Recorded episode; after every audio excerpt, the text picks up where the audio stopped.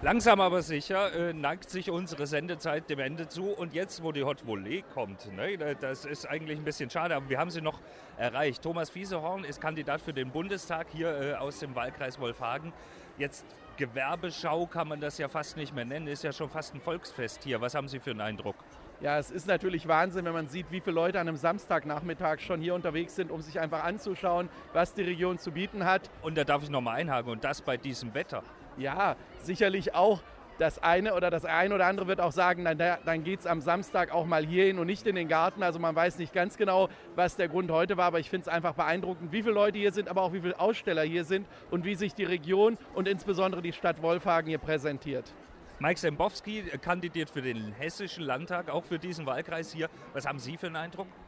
Also ich bin erstmal begeistert. Ähm, wenn man immer landläufig so hört, ähm, der ländliche Raum stirbt aus. Also wenn man heute Nachmittag hier in Wolfhagen ist, dann hat man ganz und gar nicht den Eindruck, dass der ländliche Raum ausstirbt, sondern dass er immer mehr blüht und lebt.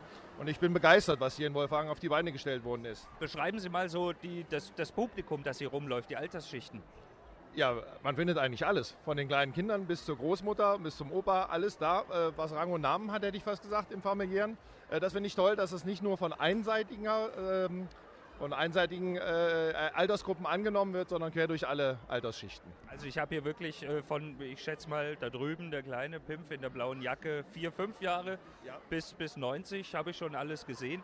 Auch, ähm, auch, auch, in Kombination. Auch in Kombination. auch die Kiddies habe ich gesehen, die stehen da bei Vodafone vorne und gucken, wie man das Internet schneller kriegt. Das funktioniert hier alles. Thomas Haupt äh, ist einer der Hauptorganisatoren sozusagen und das ist ja jetzt, wenn wir um 18, 19 Uhr das Zelt zumachen, noch lange nicht zu Ende in Wolfhagen für heute. Nein, äh, um 19.30 Uhr beginnt dann der nächste Part für das Wolfhager Branchenfenster, nämlich unsere Varieté-Nacht. Wo und was passiert denn da? Ja, der äh, Breino Gott, ein sehr berühmter äh, Moderator im Comedy-Bereich, wird uns durch den Abend führen. Es wird ein sehr, sehr leckeres äh, Vier-Gänge-Menü von unserer Gastronomie geben und hochklassige, hochklassige Akrobatik äh, auf ganz hohem Niveau. Wo passiert das Ganze? Das passiert alles im vorderen Bereich. Wir werden gleich um 18.30 Uhr, wenn die Messe geschlossen ist, noch ein paar Stühle und äh, Tische umdekorieren und dann kann es losgehen. Wie lange wird es gehen? Bis 24 Uhr. Ich drehe gepflegt durch. Also das Zelt wird auch heute Nacht nicht leer stehen. Und morgen geht es ja dann auch nochmal los.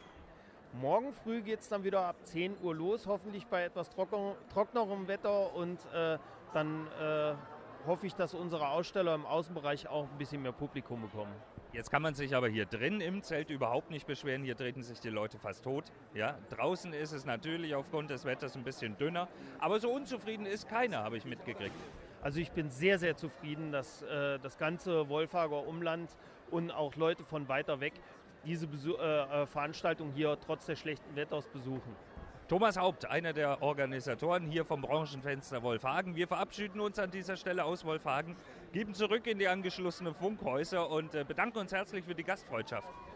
Ja, wir bedanken uns, dass Radio HNA hier war und hoffen, hoffe, äh, euch hat es genauso viel Spaß gemacht wie mit uns. Und es hat sogar geschmeckt.